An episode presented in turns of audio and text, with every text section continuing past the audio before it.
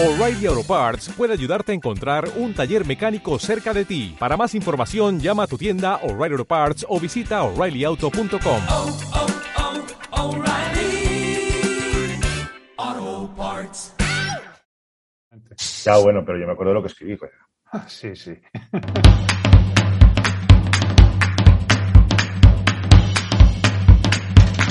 Esto es BIMRAS,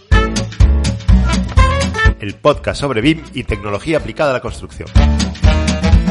El podcast sobre BIM que Chuck Norris no se atreve a escuchar. Bienvenido a BIMRAS Podcast, el espacio en el que charlamos sobre la metodología BIM y su aplicación en el sector de la construcción. Saludos, queridos oyentes. Bienvenido a un nuevo episodio de este podcast sobre BIM, tecnología y cosas del sector AECO. Soy Rogelio Carballo, reconocido becario en el mundo entero, a vuestro servicio. Y como siempre me acompañan mis colegas bien trastornados, convenientemente vacunados y puestos al día. Bienvenido Evelio Sánchez y Rafa Tenorio, ¿cómo estáis? Preguntas o. Bueno, eh, ya sé que a ti aún no te han vacunado, pero bueno, estás en el camino que tú eres el de riesgo en este grupo, o sea que tampoco... Bueno, He riesgo. llegado, he llegado al, fin de, al fin de semana, con lo cual, por mi parte, bien, ya cumplido. Has cumplido. Tú no desesperes, no desesperes, Evelio, eh, nuestros días caen. Bueno, pues como seguro sabéis, desde BIMRAS llevamos ya un tiempo publicando diariamente una oferta de trabajo del sector BIM, del sector AECO, eh, a través de nuestro servicio de Job Offers. Se trata, de un- se trata de una oferta diaria seleccionada por nosotros, donde procuramos que haya un mínimo de calidad en lo que se oferta. Pero no siempre resulta sencillo, ¿verdad, Rafa? Especialmente con las ofertas de trabajo nacionales. Si hay algo que en BIMRAS provoca una Nacionales indignación... de com- España, que recuerda que estamos allende. Perdón, efectivamente. O de nacionales- los mares. nacionales en España, exactamente. Pero bueno, seguramente eh, algunos Sí. se sentirían identificados Más allá de los mares también. Si hay algo que en BIRRAS provoca una indignación compartida es la escasa calidad y valor objetivo que las empresas otorgan al personal que reclutan. Si nos guiamos, empresas, que Bueno. después no tenemos patrocinadores. bueno, algunas, muchas, eh, si nos guiamos por lo que las ofertas de trabajo dejan traslucir, ¿no? Parece que vamos camino de conseguir cuadrar el círculo, convertir en proletarios a profesionales con una altísima preparación específica. Algunos. Desde hace varios años, los que nos indignamos con estas miserias hemos tenido una voz de referencia, sin pelos en la lengua, a la hora de denunciar lo que para muchos es un sistema que raya en el esclavismo. Se trata de José María Echarte. Bienvenido, José María. Hola, muchas gracias a los tres, eh, Evelio, Rogelio y Rafa. Muchas gracias por, por invitarme. Bueno, gracias a ti por, por acudir a esta llamada y que sepas que para algunos es un auténtico honor. Porque si hay algún despistado que no, que no lo conozca, que no creo, eh, José María Echarte es arquitecto por la Universidad Politécnica de Madrid, profesor de proyectos, teoría y crítica por la Universidad Rey Juan Carlos. Además de su mm, trayectoria profesional como arquitecto, José María es autor del blog N más uno, que invito pues, a leer urgentemente, y lleva una cuenta, en una cuenta de Twitter hiperactiva, como todo él, que mm, responde al, al- al nombre de J. Charte, por si no lo habéis visto. Y entre otras cosas, si buscas en eso Internet, podrás encontrar un estupendo artículo llamado Dimensión económica y laboral en la formación de los, arquitectos, eh, de los arquitectos españoles que merece una lectura atentísima y que José María nos está comentando que se convertirá en tesis doctoral de aquí a poco tiempo. ¿no? Y- Rogelio, yo ya sé que sueles olvidar los títulos de los libros de nuestros invitados, pero también recomendar la lectura de Tendencias Compulsivas, que además de ser el libro de José María, está muy baratito en Amazon. Así que Pues, 15 pues, pues efectivamente, pues efectivamente, hay que caer, hay que caer. Aparte, la presentación en Twitter fue maravillosa. Eh, lo que decíamos, la primera pregunta, José María, es obligada. ¿De dónde viene ese interés por la parte laboral de la profesión hasta el punto de plantearte ser la voz de la conciencia, si me lo permites, en un mundo como el de los arquitectos, tan dados a admitir mal la crítica? Sobre todo esa crítica que tiene que ver con aspectos estructurales y culturales de la profesión. Pues bueno, muchas gracias a los tres. Es un honor estar aquí, para mí también. Y, y viene de, viene de, viene de trabajar en un sector normal. Bueno, todo lo normal que puede ser un sector en este país, pero, pero yo mis primeros trabajos no fueron con arquitectos, fueron con ingenieros. Y entonces era como, pues una cosa, ya tiene este país suficientes contratos cochambrosos yendo por lo legal como para no necesitar mucho más. Entonces yo recuerdo pues que tenía un contrato, unas horas, un, un fichar, un, había horas extra, no se, te, no se animaba que se hicieran, pero había como un convenio donde ponía esto es lo que hay por hora extra, había un enlace sindical, bueno, había lo que hay normalmente en una empresa, quiero decir, una empresa con un determinado número de trabajadores, ¿no? Eh, entonces, claro, luego eh, esto yo lo hacía los veranos y luego, claro, al volver a Madrid a la, a la escuela, lo que te encontrabas si querías trabajar o si querías hacer algo era pues una cosa como, como bueno, pues tú ven y echa horas. Eh, y lo curioso es que, claro, era tú ven y echa horas, pero no era una cosa amigable, era tú ven y echa horas como si estuvieras trabajando. Entonces, pero, pero sin nada de lo otro que yo conocía que había en un trabajo normal, eh, por malo que fuera. Eh, y entonces eso ya me pareció raro. Claro, yo acabé en el 2000, con lo cual me pilló todo el subidón de la de, de los años del, del, milagro económico español, ¿no? Del España va bien. Y entonces esto yo creo que se acrecentó mucho. Y claro, cuando llegó el, el castañazo del 2006, 2007, pues esto fue ya como, o sea, esta situación eh, me pareció que había que escribir sobre ella. Porque sobre todo porque se produjo una cosa que me fue como lo que me hizo clic. Yo ya llevaba un tiempo escribiendo sobre esto, pero recuerdo que Julen Asúa contaba que en el Colegio de Madrid se hizo una conferencia con un inspector de trabajo porque hubo una conferencia, porque hubo una, un inicio como de inspecciones en estudios de arquitectura. Y esto lo paró el Colegio de Madrid, ese es el rumor, eh, diciendo que bueno, que lo iban a regularizar, que tal, y entonces que viniera un inspector de trabajo a dar una conferencia. Y la conferencia, por lo que me contaba Julen, debió ser, la gente debió entender que iba allí a aprender a hacer trampas, no a, aprender cómo hacerlo bien. Y entonces las preguntas eran del pelo de, pero es que yo tengo cuatro y entonces yo les puedo cobrar porque les estoy enseñando y el inspector de trabajo debía estar como haciendo así, sudando. es como si te da una, como si en un colegio de, de pues en una clase de, adolescentes va un policía a hablarles, oye, no toméis drogas y tal y no sé qué, y los chavales están, no, pero, eh, pero entonces, esto yo dónde lo puedo comprar y esto cómo se cocina, y entonces era una cosa surrealista. Y claro, lo que me pareció es que en realidad el problema, que es un problema que se da en todas las profesiones, ojo, en nuestro caso no era que hubiera, es que era un problema endémico, o sea, que es que ni siquiera se detectaba como un problema, y eso es lo que me parecía eh, vamos, ya ni siquiera que es que no que se detectara como un problema, es que se, se, lo que tú has dicho, Rogelio, se detectaba como un demérito o era como una, era como que te estabas poniendo contra la profesión si esto era algo denunciable. Recuerdo una carta de un arquitecto que, que la mandó al COAM y pidió que se circulara eh, poniendo verde a la gente que a la gente que estaba en precarios, a los becarios, diciendo que es que era una cosa que habían elegido ellos, que claro, que es que luego se iban, bueno, pero como cualquier trabajador, muchachos, o sea, quiero decir, es que no sé si es que él quería volver a las plantaciones de algodón del sur de Estados Unidos, pero pero bueno, entonces me pareció que era tan sistémico y lo teníamos tan dentro que era algo que merecía la pena investigarse. Y un poco por eso. Pero sobre todo lo pregunto. Normalizado, sobre todo normalizado. Normalizado, bueno, porque es el territorio de los falsos autónomos, como sí. dice, ¿no? O sea, en la relación profesional del territorio de, la fals de, los falsos autónomos. Pero sobre todo lo preguntaba también por el tema, del tema del coste personal, ¿no? Porque, mmm, bueno, no es fácil eh, ponerte en contra de eso, asumir bueno. ese papel dentro de, de un colectivo. No, no te habrán pedido que seas becario desde entonces. No, no me, no me ha vuelto, no se me ha vuelto a becaria, no se me ha vuelto a ofrecer eh, magnífica becaría, oportunidad, curso eh, eh, Summer Experience. Hay un arquitecto muy famoso que lo, que lo llama el Summer Experience. Eh, que está muy bien, está muy bien porque es muy divertido, porque te dan cosas. Es como ahora esto del salario emocional. Entonces es, no, pero que vas a aprender mucho. Bueno, por contra los otros trabajos en los que he estado y me pagaban, que me daban con un martillo en la cabeza al entrar para que no aprendiera nada o algo. Entonces, bueno, tiene un coste, no es mucho. O sea, es decir, pues te llega alguna cosa, alguna amenaza de, de te va a llegar una carta de mis abogados o alguna cosa así, pero. Oh, esas me encantan. Pero, pero en realidad luego no queda en nada, porque en realidad lo, es que lo que hay es tan evidente que es que no tiene mucha contestación. Y recuerdo que, recuerdo que una vez se puso como más intenso, como en el, en el blog llegaron como muchos correos de te voy a denunciar, porque era un, un tipo que cobra, es que no recuerdo si era, creo que era que cobraba por, por trabajar. Y, y se anunciaba en la web de una, se anunciaba en la página de, de una universidad, creo que era la de Valencia, de la Escuela de Valencia. Y yo entiendo que tampoco era culpa de la Escuela de Valencia, porque bueno, pues eh, es una, su función no es tener como una bolsa de trabajo y era una cosa que tenían como un extra y no se filtraba demasiado.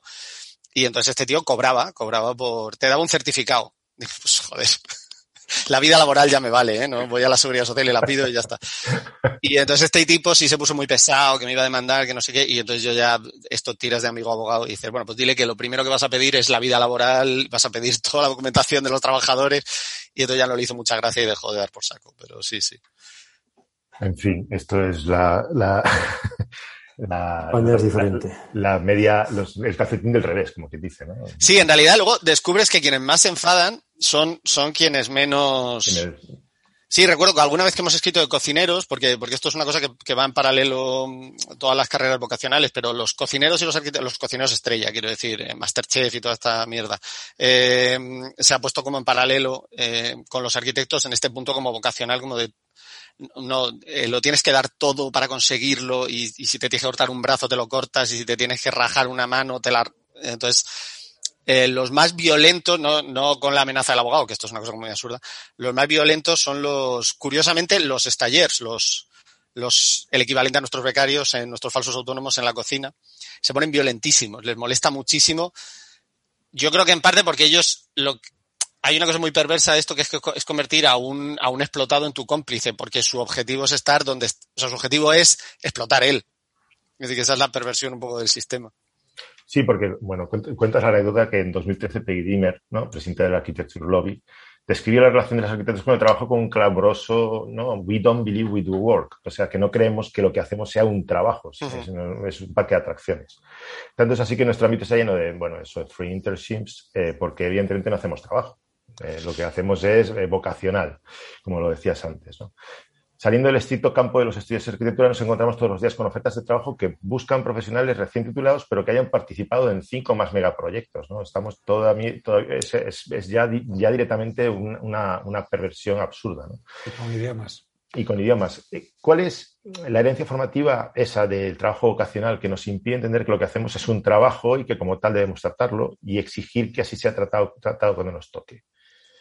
Yo creo que es- está un poco en la raíz vocacional de, de la profesión. Yo, los arquitectos se les cuela, cuando pasamos del gremio a academia, o sea, este, como está, es cierto que, el, que- o sea, hay una disfunción ahí y el arquitecto es, bueno, es esto que escriben, está el libro este de los Whit- Whitcover, este, el de, el comportamiento saturnal de los artistas, ¿no? Los artistas como personalidades saturnales. Y un poco se queda la imagen o se imprime la imagen en los arquitectos académicos de que hay una cierta artistización que nunca, nunca abandonamos, aunque luego en España es cierto que el arquitecto es un profesional más científico y más técnico, pero eso nunca desaparece. Y entonces, se lo cierto es que en España la arquitectura es una profesión por sus propias características, en general como casi todas, pero la arquitectura yo creo que probablemente más, porque tiene un componente familiar muy gordo a la hora de enseñarse y se convierte en una cosa muy clasista durante mucho tiempo. O sea, decir, hasta prácticamente entrado los 70 estudiaba arquitectura quien tenía que estudiar arquitectura y poco más. Entonces eso permite un determinado tipo de profesional que puede permitirse ciertas cosas que un estudiante normal no puede, ¿no? Y todo eso, yo creo que luego hay una cosa muy perversa que es que el discurso este de dominación llega un momento en que la propia clase dominante se lo, se lo cree. O sea, es decir, cuando pasa suficiente tiempo es una especie de mantra para ellos mismos, como una especie de apaciguamiento psicológico, en cierta medida. Y entonces eso se queda instaurado en las escuelas, principalmente yo creo que en la de Madrid, la de Barcelona posteriormente, pero la de Madrid es que es la que más lleva. Y entonces esta cosa vocacional que decía Peggy Dimmer, Peggy Dimmer lo que decía es que en una conferencia una estudiante preguntó a un arquitecto famoso, ya no dice nunca el nombre, que qué podía esperar de, una, de un trabajo en la, en la carrera de arquitectura. Entonces este señor se enfadó mucho y le dijo que, que lo que nosotros no hacíamos, eh, la arquitectura no era un trabajo, era una, era una a calling, una llamada, una vocación. Entonces, claro, cuando todo acaba convertido en una cuestión puramente vocacional, el problema es que acabas produciendo una narrativa de- heroica. O sea, entonces, Suena pues, eh. ¿él? Suena a Peter Eastman.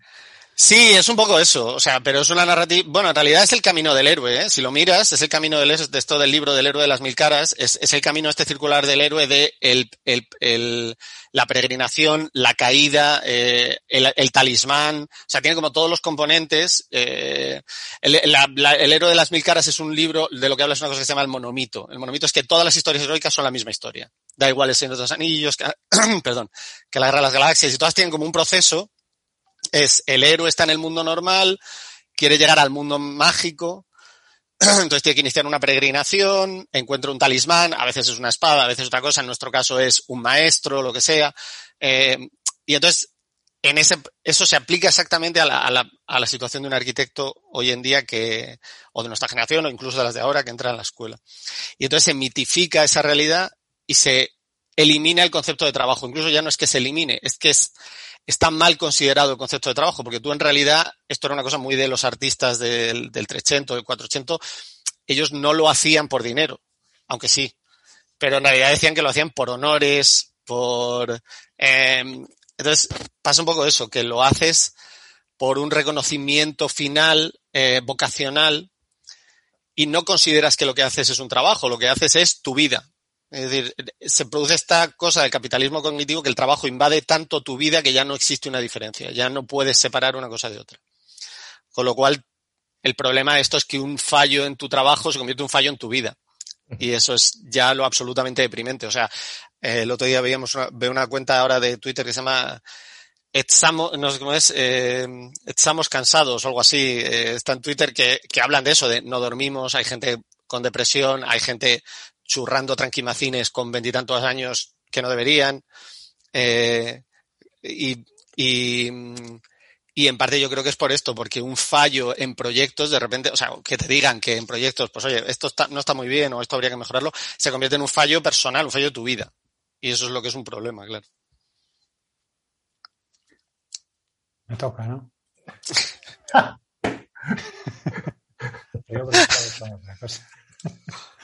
José María, a ver, que ya no sé ni cómo enlazarlo, pero has escrito sobre arquitectura y abro comillas, entendida como un ecosistema complejo que va de la política a la moda, de las universidades a los estudios, donde toda una generación de jóvenes profesionales rema a ritmo de galera. Yo me resisto a pensar que el símil de la galera sea casual. Entonces, No, no. me pregunto, vamos, lo doy por hecho. Tenemos por delante una generación de remeros que aspiran a tener su propia galera llena de remeros encadenados, en este caso, a monitores y ratones. Yo espero que no, pero yo- eso venía del, del, del corto este de. No sé si has visto el corto este que hay en el sentido de la vida, la, el sentido de la birra, no, el sentido de la vida, el- la película de Monty Python. Delante hay un corto que es eh, la, la Crimson Insurance Assurance Permanent o algo así. Y entonces son un montón de oficinistas ingleses en una oficina con las máquinas estas de calcular que tenían una manivela. Y entonces en la primera imagen están todos como a la vez así y de repente eso se convierte como una especie de, hay como una transición muy Terry Gilliam y se convierte como en un barco y están todos como remando con el remo y tal. Entonces, creo que hay, hay una cosa muy perversa, lo comentaba antes de- del discurso este, que es que, que en un momento fue cierta, ¿eh? Quiero decir, probablemente hasta los años 70, eh, tú podías pasar perfectamente por unas becarías o por como lo quieras llamar o por una situación extraña en un estudio de alguien a quien tú llamabas tu maestro que no te pagaba o te pagaba de alguna manera extraña o no tal, porque tú sabías que en el momento que abrieras tu estudio y pusieras arquitecto en la puerta, era muy raro que no tuvieras trabajo y mucho trabajo además. Prácticamente hasta la crisis de La los 70. famosa sala de espera en el estudio. La sala de espera, sí, sí. O sea, había, eh, había estudios con sala de espera, porque la gente iba como al médico. Entonces, no, a lo mejor no te iban a encargar eh, la Villa Saboya, pero entre hacerte dos al- un almacén de aperos, tres informes y no sé qué, pues chico, te habías echado un mes buenísimo. Entonces, claro, era una situación en la que no, hasta el 73, hasta la crisis del 73, los arquitectos españoles no saben lo que es el paro. Pasan como momentos así un poco raros, pero, pero viven desde prácticamente desde el, pues es que te diría que desde que nace la escuela especial hasta ese momento es un, es un mundo maravilloso que siempre va hacia arriba, siempre hay muchos ingresos, los, el número de arquitectos es el que es. Entonces, eh, bueno, tú estabas dispuesto a pasar por eso porque era lo que se hacía y porque luego te iba a ir muy bien. Pero es que, claro, eso los números ya no soportan. Entonces, eh, y lo cierto es que lo que se transmite es la idea de que si pasas, de que eso es un rito necesario, vuelvo a lo del mito, ¿no? Es un rito necesario para llegar a donde tú quieres llegar, que es hacer como esos arquitectos que te han enseñado en la escuela, que son los buenos arquitectos. Porque eso es una cosa que nos gusta mucho a los arquitectos, repartir carné de buen y mal arquitecto. No, no, no. Arquitecto de reconocido prestigio. O de reconocido prestigio. Eso Pero eso sí yo, que- yo lo he oído, yo he oído a dos profesores de mi escuela decirse uno a otro, tú sabes que yo soy más arquitecto que tú. Que es, que es una condición absurda, porque pues es como, es como, no sé, es como eh, estar embarazado. Quiero decir, no, no, es una condición binaria, o estás o no estás, o eres o no eres, no, Fíjate que es peor que lo de estar embarazado, porque embarazado puedes estar en más o menos. en más o menos parto. medida, pero esto es, hay un punto de control. Sí, sí. Pues, claro, el, el tema es que el- luego los arquitectos lo que eso lo que consigue es que eso es lo perverso, es que eso solo se naturaliza o solo lo que tú decías se normaliza a partir de una situación en la que tú estás dispuesto a pasar por eso para después hacer eso. Entonces, Así, eh, lo, así lo decía Peter Eisenman, ¿no? Se lo decía Sí. Renzo Piano. O sea, decía, y Renzo Piano miraba con ojos como platos. O sea, no, no, es que esto fue lo que yo viví. Yo también fui becario sí, sí, sí, gratuito. sí. Sí, bueno, Peter Eastman es que como arquitecto podrá gustar más o menos como persona, tiene pinta de ser eh, para no arrimarse a él ni con un palo. Eh, entonces, Te recuerdo que Galicia sufre año tras año en sus presupuestos una ya, ya, ya, ahí le, tenéis un, un, cari- un cariño especial, pero no, pero Peter Eastman, bueno, que por cierto, hay un libro muy interesante que se llama Nación Becaria, Internation, eh, está en inglés, no sé si se ha llegado a traducir, está en inglés, habla un poco de este tema en Estados Unidos y hay un pequeño apartado sobre arquitectura y te dice que, que por ejemplo, Peter Eastman en algunas universidades ya, no sé si esto sigue vigente, pero ya no le invitaban. O sea, no le invitaban porque cuando invitaban los alumnos decían, bueno, pero a este señor que tiene aquello que parece eh, las pirámides, bueno, y en las pirámides todavía cobraban algo, es decir, que tiene aquello que el día que no te da con el látigo eh, te escupen un ojo, a este señor cómo le vamos a invitar? Eh, es un poco de vergüenza. Entonces, eh, no le invita, estaba como ba- baneado, vetado en algunas universidades por eso. Que me parece bien, ¿eh? O sea, te quiero decir, a mí se me hace muy difícil ya, o me cuesta mucho separar eh, una cosa de la otra. Ayer lo veíamos con, sobre todo porque es que ya, como nuestra, profesión es tan distópica, ya llega un momento en que es, pues esto, ¿no? Eh, no, la mujer en la arquitectura y estás viendo con quién están hablando y dices, pero chica, si tienes el estudio, si abres la lista de colaboradores históricos de tu estudio y hay más de mil personas, ¿cómo, cómo coño tiene una empresa? O sea, es que no salen las cuentas por ningún lado. Quiero decir, eh, eh, hombre, si eres eh, una empresa milenaria o centenaria, pues a lo mejor, pero si eres de los años 80, es imposible que hayas acumulado mil colaboradores. Colaboradores, claro. Eso es imposible. Pero bueno, eso que estás contando es una herencia de, de esa, de ese concepto, como, como bien explicabas, de, de arquitecto de los 70, ¿no? Nuestra estructura empresarial, ese ámbito en el que nos movemos, arquitectura e ingeniería, pues es de microempresas, eh, profesionales autónomos que, que, llevan avanzando esa figura por tradición, porque viene de, de, de viejo, ¿no? Y ese, pues ese profesional que liberal que él se lo y se lo come. Pero si estamos hablando de una figura que en términos legales asume para sí toda la responsabilidad, eh, esa responsabilidad que una empresa sería una persona jurídica y que la tiene to totalmente limitada, ¿no? Eh, no sé hasta qué punto todo esto de lo que estamos hablando no es una cuestión que viene de que la formación empresarial en la universidad es cero patatero. O sea, nada, nada de nada. Eh, lo cual para nosotros, para nosotros tres es, pues, ha sido, ha sido un problema al iniciar nuestras, nuestras, nuestras trayectorias profesionales y al montar nuestros pequeños estudios, que siguen esta tradición, evidentemente, pero que resulta inconcebible. Resulta inconcebible que en el siglo XXI, en una profesión que pretende encardinar a profesionales a convertirse en profesionales autónomos, en una formación que va en ese camino y que trata de, de arrastrar esa herencia todavía al siglo XXI, no haya ninguna explicación de cómo funcionamos como empresa. ¿no? ¿Cómo se explica esta paradoja? Sí, eso es una cosa surrealista. O sea, en, o sea, no es, no es sostenible en el tiempo. Quiero decir, eh, fue sostenible lo que tú dices, es un profesional eh, antiguo. O sea, es el profesional pues que tenía su pequeño estudio, colaboraba con un compañero, a lo mejor dos, en el mejor de los casos, o tenía delineantes, que es esa profesión eh, que pasó a mejor vida. Yo no sé si en Galicia quedan, pero, pero el resto de España hay todavía, pero, pero claro, donde hay escuela de arquitectura, ¿para qué quieres un delineante si por el mismo precio tienes un casi arquitecto eh, gratis? Bueno, no es que por el mismo precio, perdón, gratis. O sea, es decir, por, mucho menos precio. Entonces es, es un profesio, el arquitecto es un profesional que eso lo ha olvidado. O sea, no está, no está en su proceso formativo. No se le, bueno, de hecho yo recuerdo tener una asignatura que se llamaba Organización de Obras y Empresas donde de esto no se hablaba en absoluto. O sea, yo salí de la carrera, lo que yo sabía al salir de la carrera lo sabía por mi padre, lo sabía por los sitios donde había trabajado, lo sabía, pero nunca por, por la escuela, porque nunca se nos contaba otra opción que no fuera la del arquitecto idealizado eh, en su propio estudio artista, que es casi como el más fácil, porque un poco es como pues, ponte de autónomo y a chutar, pero todo lo que eso implica, vosotros lo sabéis, o yo, la gente que ha intentado montar algo, eso se, se borra totalmente del proceso de, de no en todos sitios, hay que decir. Nosotros, aquí voy a hacer publicidad, en la nuestra, en la Rey Juan Carlos, esto se cuenta. Eh, y se cuenta la, hasta la medida en la que podemos, porque el temario es como es, pero, pero era una cosa que no se contaba. Y es un profesional que en un momento dado es que su objetivo es ese. Quiero decir, eh, hay una frase de Ricardo Aroca, que yo tengo mucho cariño por Ricardo Aroca, pero tiene el libro este que, de por qué, de qué, qué hacemos los arquitectos. Y entonces dice que le preguntaban en una ocasión por qué los ingenieros ocupaban tantos cargos en empresas y los arquitectos en realidad tan pocos. Em, y entonces él contestaba que es que los ingenieros querían dejar de ser ingenieros y los arquitectos querían seguir siendo arquitectos. es que es esta frase tan absurda de no, yo soy arquitecto, yo aquí pegado al tablero, y es que eso tiene un poco es todo lo que estamos diciendo, ¿no? En esta conversación. A eso se le da no una, no el marchamo de una elección vital, tan respetable como cualquier otra, sino que se le da un valor moral.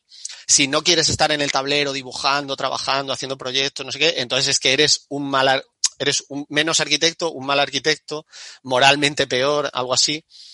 Eh, entonces, tu paso a labores de dirección, que es el paso evolutivo, no, bueno, a labores de dirección o de control, o lo que hace Norman Foster. O sea, cualquiera que piense que Norman Foster se pone delante de un tablero con un paralés a decir, bueno, a ver, venga, auditorio en Viena, a ver cómo lo hago. O sea, quiero decir, Norman Foster tiene la suerte de poder dibujar, pero allí hay directores de proyecto, directores de no sé qué, 50.000 personas. Entonces, esa labor que es la normal, no digo para todo el mundo. insinúas- insinúas que no calcula el DBH ni... no sé, no tiene una tabla de Excel. Yo creo que ahora, este, este tiempo que ha estado en Suiza con la pandemia, estaba con el Excel diciendo, no, pero ahora voy a hacer una para el DBSI, que esto va a ser la hostia. ya". Eh, no, entonces ellos no se piensa que en realidad es una, primero que es una salida válida, que es una evolución lógica también, porque si no, tu posibilidad es, claro, fijaros, si, si tu única posibilidad es ser tu propio jefe, es una cosa muy limitante, porque en realidad tú podrías no querer firmar un proyecto en tu puñetera vida, que es una cosa muy respetable, pero trabajar para otros arquitectos.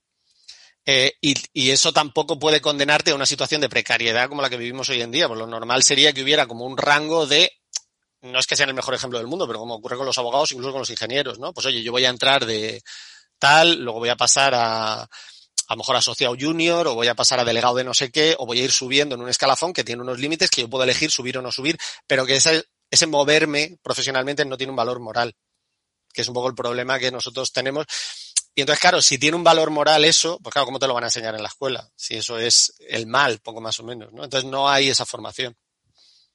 No hay esa formación, tenemos los problemas que, que después tenemos con las, con las ofertas de trabajo. Nuestros museos de los horrores sobre ofertas laborales que hemos visto en, en, en Job Offers es tremendo. ¿no? Incluso, incluye especies de zoológico como la oferta de trabajo que pide becarios gratuitos, por supuesto, que está ahí, la que no explica ni el tipo de contrato ni el salario, la que habla del contrato autónomo e impone un horario de trabajo, la que pide un recién titulado que haya dirigido tres o más aeropuertos, la del que pide una lista de habilidades y conocimientos imposible de alcanzar en no menos de tres reencarnaciones, la del que después de haber pedido todos estos imposibles te ofrece menos que el salario mínimo interprofesional.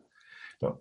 Eh, pero luego, claro, miras en InfoJobs y hay miles de apuntados a esa oferta, Sí. o LinkedIn, y está mm, petado de gente que asume esa condición como normal. ¿no? Sí. Entonces, si no tenemos esa formación en la universidad, ¿cómo podemos fomentar un mínimo criterio cultural ¿no? desde el lado de los candidatos sobre lo que debe ser presentarse en una oferta de trabajo con este panorama?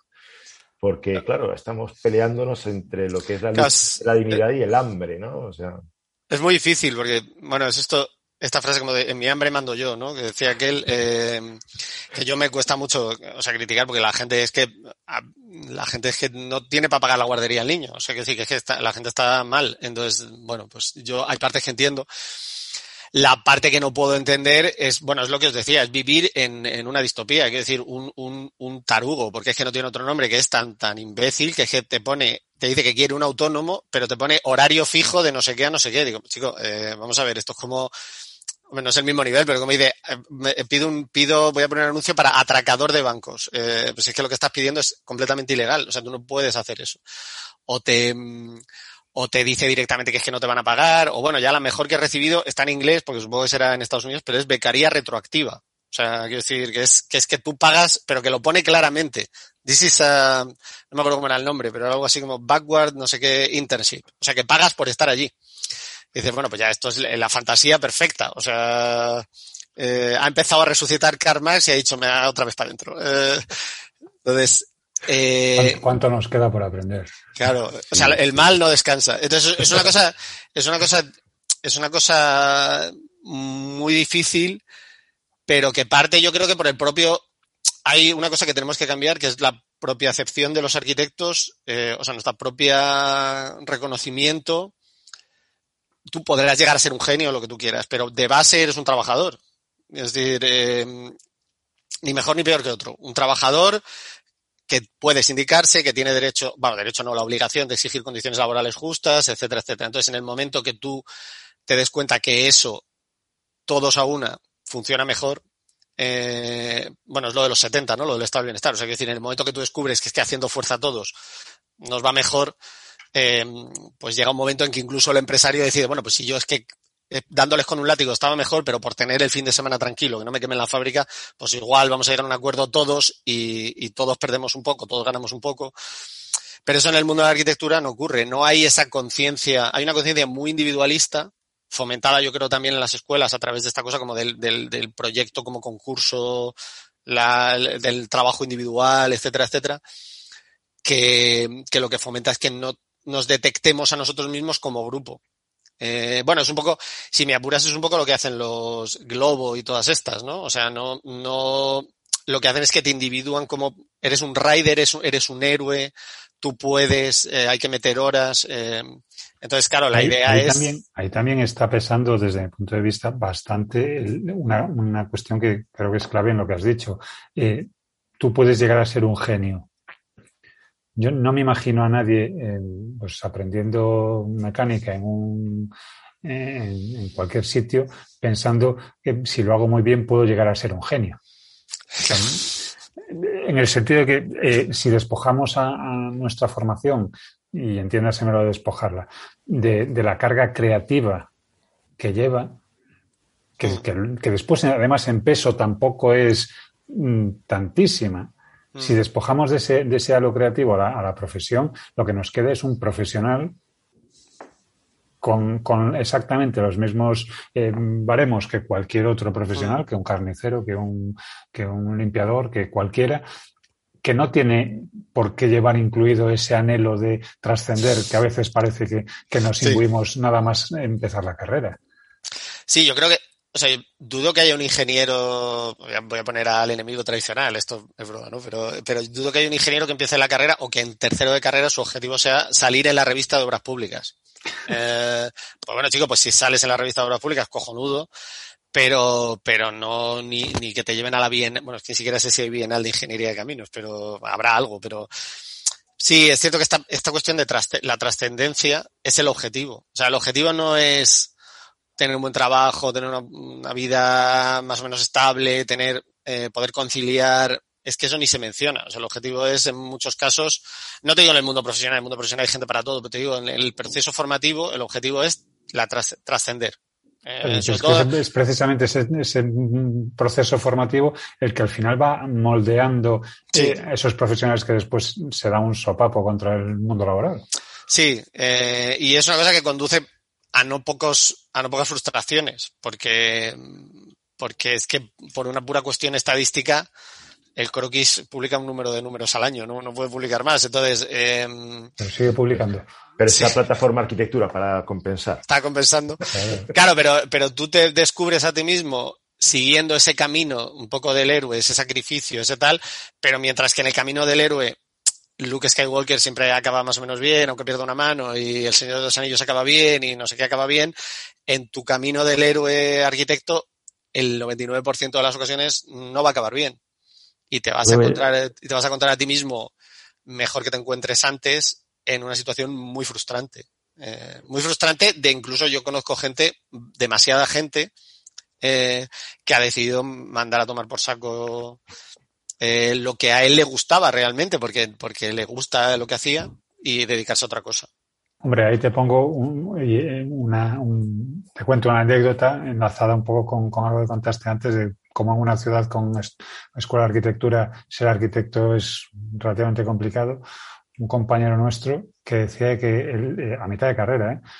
él estaba deseando acabar la carrera para hacerse ferretero. Porque, claro, él eh, era, es oriundo de, de, de La Coruña, donde estábamos estudiando en la Escuela de Arquitectura, y reconocía que, que, bueno, pues la carrera le gustaba, que su profesión le encanta, pero que, pero que su futuro laboral, habida cuenta de que la oferta de mano de obra, pues muy barata, era la que era, él era, estaba convencido de que era imposible que acabase haciendo arquitectura por un salario medianamente digno. Mm. Entonces, ferretero. O, o- pues que ibas- o- o- o, también un poco reivindicar el papel del arquitecto oficinista. Es decir, a pesar de toda la carga de artística que puede tener la carrera, que no, no, no está para nada más. O sea, bueno, el plan formativo, la escuela puede ser la que sea, o sea, mejor o peor, pero el plan formativo es, es muy completo. A pesar de eso, puedes salir de la carrera y decir, oye, me parece fenomenal. Yo soy eh, un técnico con un, con un bagaje, eh, digamos, de conocimiento de, de, historia del arte, pues X, y más bien grande. No obstante, quiero dedicarme pues, a, a, a trabajar en, en, una, en una obra, un despacho de arquitectura, pero siendo no, no, queriendo destacar, no queriendo ser artista, por ejemplo. Sí, sí, es que además los números hablan solos. O sea, tú miras el gráfico de, de, sectores de los ingenieros de caminos y hay un, no recuerdo el número exacto, pero, pero vamos a poner un 10% son profesionales libres, que entiendo que son dueños de empresas, eh, de estudios, etcétera, etcétera, algún autónomo que habrá, y el 90 o el 80% son asalariados. O sea, trabajan para otros ingenieros, para otros ingenieros, para una constructora, para lo que sea. Miras el de los arquitectos y es justo lo inverso.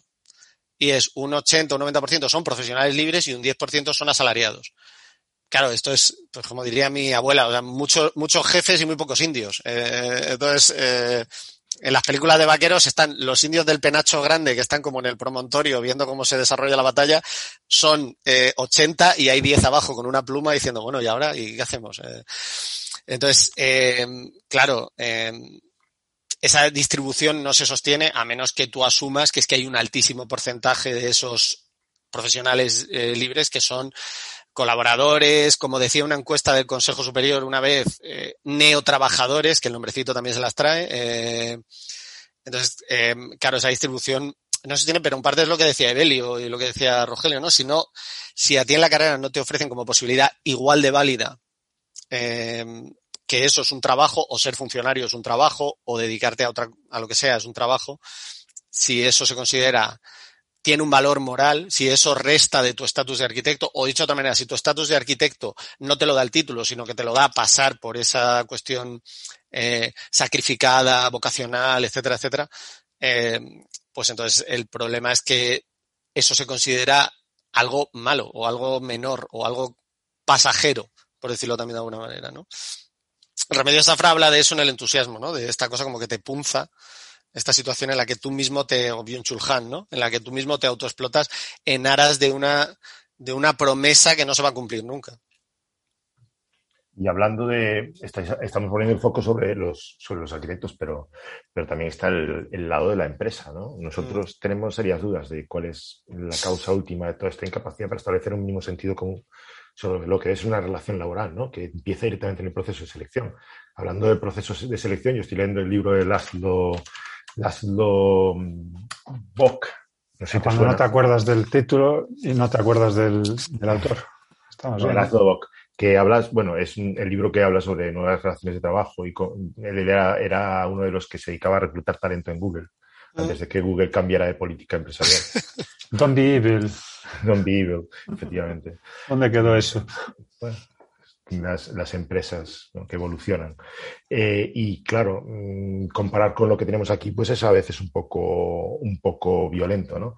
Eh, aparte de eso, Enrique Dans nos comentaba que bueno, en un episodio que tuvimos grabado con él, que, que, el concepto de recursos humanos, la crisis de la pandemia lo había puesto un poco patas arriba también, ¿no? Porque, bueno, eh, para muchos empresarios eh, la relación que, habían, que tenían con, con, sus empleados a partir de la pandemia, con la necesidad de establecer canales de comunicación alternativos, que siempre por videoconferencia, les habían dado les habían descubierto el lado humano de, las, de, de, de sus trabajadores, cosa que antes, pues prácticamente en las oficinas pasaba inadvertida eh, el, el, sitio en el que trabajan o en el que te mm. trabajan, ¿no? esa, esa reducida, eh, ese reducido nivel de espacio que tienen y demás. Eh, perdón. Mm, por, por, otra parte, es que una empresa la puede montar cualquiera sin la menor formación empresarial, ¿no? Simplemente llega, va a Hacienda, eh, se da de alta en el, en el IAE y ya tiene una empresa. Sin olvidar que los procesos económicos tienden cada vez más a dar menos valor al factor trabajo y más valor al resto de variables. ¿no? Por eso tenemos la deslocalización y todo, claro. todo lo que lleva aparejado. ¿No crees tú que está la causa última de esta forma de entender la falta de valoración del capital humano en las empresas que, de nuestro sector especialmente? ¿no? Yo creo que es, es, una corriente, es una tendencia general, ¿no? O sea, yo el, el capitalismo, este plataforma, eh, lo que ha inventado es la- una cosa que parecía imposible, que es la empresa de servicios que externaliza el personal, que es una cosa ya, eh, es decir, una empresa de zapatillas que externalice la- el cosido de las zapatillas, pues es no es entendible porque lo hacen en un sitio donde donde hay una- un niño con unas manusitas pequeñas cosiendo zapatillas por un salario de mierda en un- unas Que si no, no cabe José Claro, María. no entra la mano por la Entenderlo, zapatilla. claro, es que si no, no entra. Y, pero, pero han inventado esta cosa de, de la externalización del personal, que es, bueno, es, es el modelo de Globo, es el modelo de Uber, es el modelo, de- o sea, es, no, no, yo, yo tengo una app, eh, bueno, sí, pero en realidad tú estás ejerciendo, esa app eh, es una disciplina de trabajo, tú estás controlando a los trabajadores a través de otra cosa, que es un algoritmo, no a través de un horario, etcétera, etcétera, pero pues controlas igual. Hay un sistema premio, hay un sistema premio castigo, si vas mucho, si vas poco. Entonces, eh, eso por un lado. Luego, mm, yo me- no estoy muy seguro de que, los, de que las empresas, eh, o los empresarios, algunos sí, supongo, se habrán dado cuenta de cómo viven sus trabajadores. Otros no estoy tan seguro. Y en el caso de los arquitectos, probablemente el problema es que no hay concepto de empresas, o sea, no hay concepto de, de una patronal de arquitectos. O sea, no. Hay colegios, que es otra cosa, que es un sindicato Uf, que es vertical otra cosa. que básicamente es un sindicato vertical. Entonces nosotros nos hemos movido con los parámetros de un sindicato vertical, trabajadores y empleados en el mismo sitio. Eh, y por eso yo creo que también se produce esta disfunción. Eh, y porque lo que tú dices, si no se nos enseña a ser trabajadores, tampoco se nos enseña a ser empresarios, tampoco se nos enseña todo lo que implica tener una, una empresa y así nos encontramos con estas relaciones laborales en las que ni el, ni el empleador sabe lo que quiere, ni el trabajador lo que puede pedir, ni, o debe pedir, de hecho. Y esto es una, es un, es un cocido que tiene todos los parámetros para salir mal. Pero, Eh, es que, pero es que yo, por ejemplo, quiero decir que nos- entiendo que nuestro sector económico se mueve en el campo de lo que se llama la economía de la- del conocimiento, ¿no? Sí. Es decir, eh, donde evidentemente el captar talento y, el ten- y los, los recursos humanos son fundamentales para poder desarrollarte como empresa. Por lo tanto, a mí me sorprende mucho más. Entiendo que efectivamente el valor añadido que puede aportar eh, coser zapatillas se pueda deslocalizar si, no, si tienes las agallas para hacerlo. mm, Pero lo que no puedo entender, o lo que me resulta más difícil de entender, es que puedas tener una de las mayores empresas de ingeniería de España ofreciendo servicios BIM sin tener un solo modelar- modelador BIM en plantilla. No, sí que tienen. Sí, Uno sí, hombre. uno. Vale que tiene más Pues- coordinadores BIM que moderadores, cosa curiosa, pero claro. Básicamente es un poco esto, ¿eh? O sea, es lo que te digo. El, el personal ha pasado a ser algo eh, externalizable, prescindible o sustituible. Muy sustituible. O sea, básicamente. Eh. Sí, está, está tremendamente comodificado. O sea, es un producto eh, y, y se puede intercambiar como el que cambia una pantalla. Eh, Ojo, al entonces, extremo que, que empresas de, de distribución de como pueda ser FNAC o pueda ser eh, Alibaba o cualquiera de estas, eh, están empezando a, a plantearse utilizar los servicios de los riders de Globo o de mm, Uber, Uber Eats para, para llevar sus propios productos, con lo cual ya has conseguido que el producto de mano de obra sea todavía más producto. Es claro, sí, nosotros acojonante. es una comodificación de, de prácticamente es lo que hacen Fiverr y todas estas plataformas, ¿no? O sea, tú en realidad lo que haces en Fiverr es se llama así porque son 5 dólares, me parece como el mínimo que te deja por hora. Sí, sí, sí. Pero es una, es una, simplemente es eh, convertir eh, el servicio, o en nuestro caso un profesional formado, técnico, etcétera, en una mercancía, en una pantalla de ordenador, que se puede sustituir muy fácil. En nuestro caso, además, como juegas con esta cuestión vocacional, eh, vamos, es la mítica frase de eh, por lo que me costarías tú, tengo a cuatro. eh, entonces, sí, tú sabes esgrima muy bien, pero igual cuatro con un, con un garrote mm, me hacen el mismo avío. Eh, entonces, eh, eso es un problema porque, porque elimina un poco lo que decía Rafa, ¿no? O sea, elimina como esta posibilidad de ser el empleado, como con una experiencia, una categoría que puede pedir un sueldo. Yo os recuerdo de trabajar en empresas de ingeniería, yo una época puse los ponía los anuncios para ingenieros en el colegio. Y entonces llamaba y, y entonces me decían, no, no, pues para esto, si vas a pedir esta experiencia, mínimo tienes que dar este sueldo, si no, no te lo publicamos. Entonces, joder, es que eso es un reconocimiento. Y dices, hombre, es que un ingeniero con experiencia en obra de tantos años y en estudio de tantos años, por menos de esto no lo tienes. Y en nuestro caso eso no existe. En nuestro caso es, eh, pues lo que tú dices, ¿no? O sea, estas ofertas que te piden que seas eh, un- un- una mezcla entre Fran Lloyd Wright, Le Corbusier con idiomas, buena presencia, no sé qué, y luego 800 euros eh, sin horario fijo. Bueno, pues eh, esta situación en un momento debería de cambiar, porque sobre todo porque yo creo que en unas empresas como las nuestras, eh, el valor es el personal. O sea, lo triste de las empresas de arquitectura en España es que se le ha dado más importancia al plotter y al contrato de servicio de mantenimiento del plotter que al personal que manejaba el plotter. Eh, entonces, yo es que eso se lo he llegado a decir a un famoso arquitecto barcelonés, que él cada tres años arramblaba con el estudio eh, para renovar. Renovaba, renovaba. Eh, Entraba entonces- sangre, sangre nueva. Sangre, de hecho, la expresión que se utilizó fue sangre nueva. Eh, entonces, Todos los hablamos echaba, del mismo. los, los echaba a todos, los echaba a todos, Coliseo. los echaba a todos, salvo a los que eran familia suya, claro, evidentemente, porque eso estaría feo. Y creo que a una secretaria, un secretario que tenía y un aparejador, claro, alguien tiene que quedar allí que sepa dónde están las cosas, eh, y los demás todos fuera. Eh, pero es que eso se hacía muchísimo. Eh, y enfados en, y yo recuerdo oír cuando yo era estudiante en estudios conocidos de Madrid, que de repente empezó a haber como una protesta, un run run de, oye, esto ya es porque se juntaron como tres concursos y aquello, aquello era ya una cosa que la gente se iba a morir allí encima del tablero. Y entonces hubo como un poco de decir, oye, vamos a regular esto un poco, no sé qué. Y entonces llegaron por la mañana y dijeron, bueno, las como Friends, las llaves encima de la mesa y todo el mundo a su casa, eh, porque no te cuesta nada el despido, claro. Eh, entonces sí, yo creo que es que por lo pronto, lo que tú preguntabas, Rogelio, por lo pronto, si tú quieres tener una empresa, tienes que tener en cuenta que tienes una cosa que se llama recursos humanos. Y tienes que gestionar personal y tienes que contratar perfiles y tienes que valorar esos perfiles de alguna manera. Yo tengo formación recibida, pues tengo un máster en urbanismo, otro en un programa. que- O sea, tengo cosas que me han pagado las empresas en las que he estado, que no me las he tenido que pagar yo.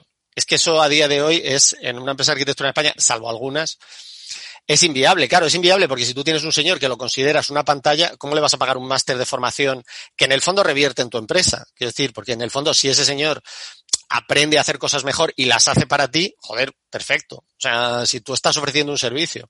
Pero claro, me, haces- recuerdas, me recuerdas la frase de cómo vamos a pagarles formación y si se van. Y si se van, sí, sí, sí.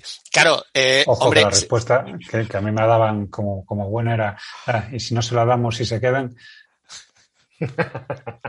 y, si nos queda- y si nos quedamos con los tontos. Claro, eh, es que, o sea, si le doy, si le doy formación y se va, malo. Eso yo, lo, eso yo lo he oído. Es que les voy a dar formación y luego se me van a ir. Hombre, a lo mejor si, si, si el sitio donde trabajan no fuese Mordor, eh, pues eh, a lo mejor no se te iban.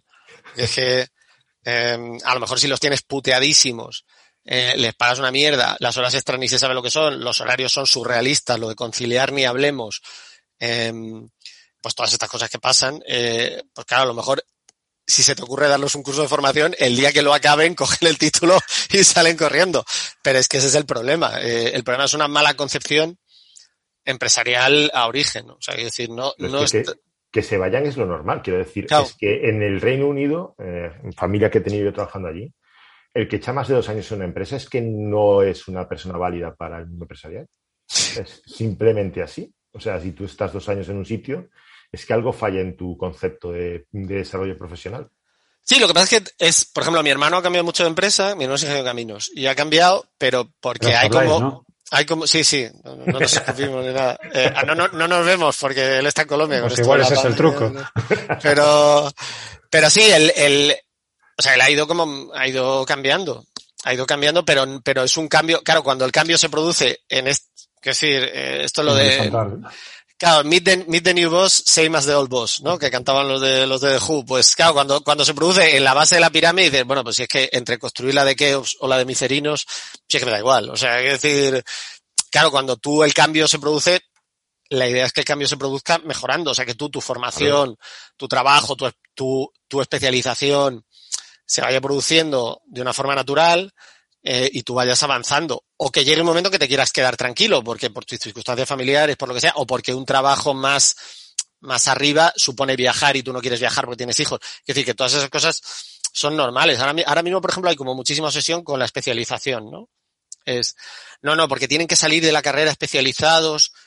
Yo tengo, o sea, quiero decir, no me, no me parece mal que haya un cierto nivel de especialización, pero lo que en realidad se nos está pidiendo es, no, no, yo esto que no lo quiero pagar, que es la formación de mis trabajadores, hacedlo vosotros. Ya, que me lo, dádmelo ya cocido y cocinado y barato.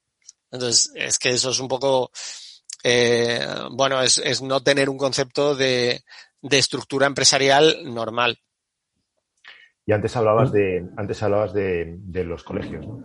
Eh, cuando publican estas ofertas, para nosotros ya es la sorpresa absoluta. ¿no? Sí. Sí que podemos disculpar a las universidades porque no es su trabajo el de colocar a sus alumnos, pero el de los colegios profesionales, que vela por la estructura de los, de- por la estructura y por la dignidad profesional de, de- de lo- de los colegiados, hombre, parece un poco sorprendente que de repente publiquen un anuncio en el que se Sí. pide un autónomo con horario. ¿no? Parece muy sorprendente. Eh, ¿qué es lo que, voy a reformular la pregunta. ¿Qué le pasa a los colegios profesionales? Pues eh, yo creo que el problema es ese. O sea, lo que te decía antes, el colegio profesional viene de una época. eh, el colegio profesional, bueno, tiene otro como otro origen, pero en realidad en España, como la, la amplia implantación de los colegios profesionales viene un poco de la, de la posguerra, cuando, cuando hay que reformar la sociedad civil y el modelo que se escoge es el modelo gremial. O sea, básicamente un colegio es una cofradía, hablando mal y pronto, es una cofradía gremial. O sea, es decir, pues tiene como esta cosa de, oye, son profesionales, están adscritos como un patrón, es gente que va a ganar mucho dinero, van a dar poca guerra, etcétera, etcétera. Es una forma como de estructurar la Volvamos sociedad. al medievo para avanzar. Claro, volvamos atrás para ir hacia adelante. Claro, Eh, pero aquí hay una, entra una cuestión que es que el colegio defiende a todo el gremio y para mí es como Claro, ese es el- real. Ese es el problema. Cuando el colegio eran todo arquitectos, bueno, de hecho es que hubo una época, que esto lo cuento yo siempre, que, el- que la Hacienda, o sea, la, la declaración de Hacienda de los arquitectos españoles de, las rentas del trabajo la pagaba el colegio, porque como tú cobrabas a través del colegio, el colegio hablaba con Hacienda y decía, oye, ¿cuánto nos sale este año? Y entonces Hacienda echaba un número y decía, pues mira, os sale esto, os sale esta viruta, que decían los de muchachada New. Y entonces esa viruta, el colegio que tenía la, que tenía los porcentajes de cada arquitecto, decía, bueno, pues os sale, chicos, ya hemos hablado y nos sale esto a pagar. Eso funcionaba así. Eh, entonces, claro, porque todos los arquitectos eran el mismo tipo de arquitecto. O sea, todos eran un arquitecto eh, que, que tenía un estudio, que más mal que bien, algunos muchísimo, otros un poco menos, pero todo el mundo tenía un cierto nivel de trabajo, había funcionarios, había gente que daba clase en la escuela, pero esos iban por su lado. Entonces, al ser todos el mismo tipo, pues bueno, el colegio no funciona mal. Claro, en el momento que empieza a no haber arquitectos con estudio, a haber arquitectos que trabajan para otros arquitectos y que no pueden cumplir esta promesa de, no, pero a los tres años te montas tú y a petarlo. Pues claro, eh, eso empieza a fallar. Y entonces el colegio, de ser una asociación de profesionales, un lobby con más o menos fortuna, yo creo que con cierta fortuna, el colegio ha hecho cosas que estaban bien y tal, y si no existieran, pues probablemente habría que inventarlos, a lo mejor de otra manera, pasa a convertirse en un sindicato vertical, en el que de repente están en el mismo paquete metidos los empleadores, los empleados, los que explotan, los explotados, los que quieren una cosa, los que quieren otra, los que van a las asambleas porque lo que les importa es que se baje la cuota de visado y los que van a las asambleas porque lo que les interesa es que se les dé formación más barata. Entonces esos dos mundos por necesidad tienen que chocar. Porque, porque tienen que chocar. Es decir, porque es imposible eh, o hay una reformulación eh, de, en cierta manera que vaya a un extremo o al otro, o se dividen, o, o, es una cosa que no es muy funcional. Es decir, porque ahora mismo, por ejemplo, en Madrid visa un tercio de los arquitectos. Los otros no están visando. El colegio, sin embargo, tiene una dependencia instrumental y, y, y, y, presupuestaria, etcétera, de lo inmobiliario del visado brutal.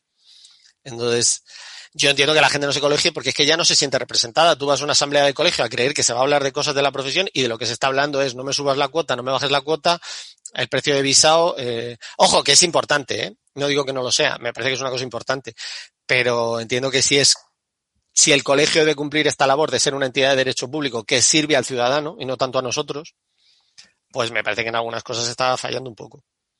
No sé cómo lo, y yo he sido vocal de un colegio, pero yo no sé cómo lo reformularía. No sé si deben ir más a tener una parte ultra profesional eh, de alguna manera, y luego lo otro debe convertirse en una especie de lobby cultural, de, observatorio para vigilar ciertas situaciones y por lo tanto desprenderse del inmobiliario y tener la capacidad de decir, oiga, esto de las VPO de Madrid, esto es una mierda eh, como un piano de cola, sin tener ningún problema ni tener ningún miedo a que haya una represalia de ningún tipo. Sin, Eh, sin tener, sin tener deudas, sin tener hipotecas Claro. contraídas con administraciones, sin tener eh, obligaciones a, a besar manos y ese tipo de cosas que Claro. lamentablemente hemos visto en Y muchas capaz, y ocasiones. capaz de ejercer un código ontológico donde si se explota a alguien en un estudio se pueda actuar, ¿no? Claro, es que eso es- ese es el problema. O sea, que ahora mismo esto es una cosa muy significativa. Cuando se monta arquitectos explotados, que es el origen del sindicato de arquitectos que hay ahora y tal, que es en el año 2006, 2007, quiero recordar, o 2008, cuando la crisis, cuando todo explota, porque el, porque el modelo del arquitecto español se ha mantenido en la ola de, burbujas inmobiliarias. O sea, cuando ya parecía que se iba a la mierda en el 73, 74, 75, llegó, llegó la expansión de los primeros gobiernos socialistas, 82, 80 y tal, hubo subidón y se mantuvo. Cuando ya parecía que se iba a la mierda en el 92, tal, no sé, 93, 90, después de los fastos de, vinieron las Olimpiadas, vino no sé qué, vino tal. Cuando ya parecía que se volviera, volviera a la mierda y ya íbamos a, hacer una reconversión industrial, por decirlo de alguna manera, si es que no tiene otro nombre. De repente llegó la época Aznar, el milagro económico español, no sé qué, y ahora se ha ido ya, claro, ya llega un momento en que esto no se sostiene. Entonces, lo que decía, la- las primeras manifestaciones de arquitectos explotados, la, la, la plataforma Arquitectos Explotados, que era en aquel entonces, no se hacen en el Ministerio de Trabajo, no se hacen, se hacen en el colegio. En el patio, en la puerta del colegio. Y dices, pero a ver, eh, si muchos de los que estáis ahí protestando, y es que el colegio se identificaba con la patronal, básicamente. O sea, es un No, no colegio. deja de tener sentido, porque un colegio que depende económicamente de visado y que tiene unos arquitectos que en- con un 10% de los arquitectos mm, cubren el 80% de su, de su presupuesto, lógicamente a quién se va a deber? A los que visan. Claro. Pues tiene todo el sentido. Perverso, pero tiene todo el sentido. Por eso Claro, viene, viene de la época en la que, bueno, pues, oye, vamos a hacernos esta asociación porque todos, eh, pues, Evelio, yo, Rogelio y Rafa, eh, me he puesto en medio, perdón, es que lo estoy leyendo como lo tengo en pantalla. Eh, los cuatro somos los únicos, vamos a suponer que por porcentaje somos los cuatro únicos arquitectos, pues vamos a hacernos una asociación porque, oye, habrá que exigir cosas, habrá que pedir, habrá que no sé qué. Pero claro, los cuatro somos iguales. Pues Evelio tiene un Mercedes y yo tengo un SEAT 131, pero bueno, vamos bien, todos Con lo tenemos cual, los unos somos más iguales que otros, ¿eh? Y entonces, eh, todos vamos bien, todos queremos lo mismo. Claro, el problema es tener una, una asociación prácticamente de obligatoria pertenencia para determinadas cosas en la que, en la que los, las situaciones son tan dispares. Eh, entonces eso es lo que ya se sostiene sobre la base de que el colegio es la casa de todos, y, pero yo entiendo que haya compañeros que no se sientan en su casa, y sobre todo cuando se publican lo que decía Rogelio, cuando se publican estas ofertas, cuando, bueno, pues en el Colegio de Madrid está el debate sobre si se puede ir por el convenio de despachos o por el convenio de arquitectura. Eh, y entonces se está permitiendo ir por el convenio de despachos y oficinas y despachos y no por el de ingeniería y arquitectura. Y entonces el convenio de oficinas y despachos, claro, da el salario es más bajo. Pero eso es una decisión colegial que yo creo que hay que tomar. Si somos un club, quiero decir, en un momento, y si te demandan, que te demanden, chico. O sea, me gustaría ver a un arquitecto en un juicio diciendo, no, es que he demandado al colegio porque a pesar de que está el convenio de, de ingeniería y arquitectura y el colegio toma la decisión de que para defender a sus colegiados o a los arquitectos va a ir por este porque paga una cosa decente, pero es que yo quiero ir por el de por el de oficinas y despachos. Pues mira, si quiere usted ir por el de oficinas y despachos, se puede ir usted a Infojobs o a tomar por culo directamente. Eh, pero no. Eh, quiero decir, hay decisiones que deberían de tomar si no se toman porque hay muchas dependencias internas históricas que son imposibles de eliminar con el sistema que tenemos ahora. Volvi- Volviendo al tema de las, eso, de las eh, ofertas de trabajo precarias, eh, decir, me gustaría decir que no son ni mucho menos, y tristemente no es un sueldo reservado solo para estudiar arquitectura. Por ejemplo, en la ejecu- No, no. ejecución de obra, que es a lo que yo me dedico, ejecución de obra, es un lugar, un lugar común contratar a recién licenciados para ocupar puestos de mucha responsabilidad, en lugar de contratar jefes, jefes de obra con, con experiencia. Rafa, mira que has Eh, dicho para ocupar puestos. No para no, ocupar para, no, para, no para ejercer, ni No para ejercer, pa- para llenar el hueco. sí. Lo, O sea, lo- bueno, lo malvado sí, sí. que es el lenguaje, que, que, que lo que hay es que cubrir el hueco con, con, con, quien, con quien puedas. Y ya se Sí. molerá a palos él mismo en la, en la obra. En realidad, Sí, es- eh, es, es, eh, bueno, es ocupar puesto de trabajo con experiencia, porque es una cuestión económica, obviamente, eh, y si le sale bien la jugada, que habitualmente sale bien, eh, pues el rendimiento económico es, es mucho mayor, claro. Tener una persona, eh, bueno, pues que le cuesta mucho menos que una persona, pues, pues, pues bien en fin, formada y que cuesta más, eh, que cuesta más mantenerla. Entonces, ¿a este respecto está todo perdido o se te ocurre alguna, alguna vía para lograr que los grandes agentes hagan suyos los valores éticos que después se les llena la boca en sus eh, códigos éticos, eh, en, la- en la- en sus webs? Yo creo que es, hay una cosa que me es empezar a valorar, pero yo creo que otras profesiones lo hacen. Es que yo creo que es fácil, vamos, fácil, no creo que sea fácil, pero es una cuestión de copiar. O sea, es decir, en el momento que, que empecemos a asumir que es que esto es una profesión de servicios, jo, yo, es que creo que con, o sea, me, me gustaría pensar que con los médicos no pasa. O sea, es decir, por mucho que yo sea de sanidad privada, cuando tú te vas a operarte de la vista o algo, dices, no, pues me voy a, me voy a ir a, a Barraquero, me voy a ir a la que sea, o me voy a ir a, me acuerdo cómo se llama la de Valencia, pero eh, te vas a ir porque, joder, porque tendrá buenos profesionales, quiero decir, porque hay como un run run de que tiene buenos profesionales, no es, eh, ya no hay un solo señor, que es lo que pasa en nuestra profesión, no es que esto es, o sea, quiero decir, hay que empezar a pensar que este trabajo lo hacen equipos y que cuanto mejor sea el equipo, más puntos obtendrás. Yo estoy un poco harto ya de concursos de arquitectura, eh, que me parece bien que se valore la oferta, la oferta, el proyecto, si quieres, o la oferta técnica o lo que sea, pero también el personal. Yo en los concursos de ingeniería se valoraba el personal. Ingeniero, tantos años de experiencia en obra, tanto no sé qué, y cuando decías tantos años de experiencia, no era un, un señor poniendo en un papel tantos años de experiencia, era, no, no, deme usted la vida laboral, que vea yo a ver dónde ha estado este señor trabajando, eh, computable. Eh, entonces, eh, bueno, hablábamos antes de ANECA, pues igual que lo de ANECA, que no vale que yo te diga, no, he dado una conferencia, no sé dónde, bueno, sí, tráeme el certificado, rey, que si no, no, me- no te vale. Entonces, eh, yo creo que un poco el objetivo es, y yo creo que en eso deberían estar los colegios, o sea, en recuperar la idea de que somos una profesión de servicios y que hay que dar calidad. Y la calidad para nosotros es el personal. O sea, eh, en, vuestro caso que manejáis BIM, por ejemplo, el programa BIM solo puesto en un ordenador no va a hacer nada. O tienes un BIM manager, o tienes gente formada, o tienes gente que lo sepa manejar, eh, o no, o no, o da igual que lo tengas porque lo tienes tú, lo tengo yo y lo tiene aquel. Es el personal que lo maneja, lo que, mar- lo que va a marcar. Igual que lo que decía Rafa, ¿no? En obra, yo eso lo he visto muchísimo. O sea, chavales en obra que dices, pero, Sí. pero si te, te va a caer todo encima. Eh, Sí, sí. porque además no es fácil. Y, y- y, mm, o sea, no son conscientes, son- eh, no, no le cuentan, claro, de la responsabilidad que puede llegar a tener. Es decir, ellos, Claro. bueno, su primer trabajo está, claro, Están encantados, sí. encantados con su pastón que le, que le pueden llegar a pagar, pero no tienen, no han valorado todavía eh, qué responsabilidad asumen. ¿no? Sí, pues, somos, es que somos profesionales, bueno, o sea, creativos, como decía Evelio, pero quitado eso, también el arquitecto es un profesional ultra técnico, muy bien formado, Muy buen y eso es.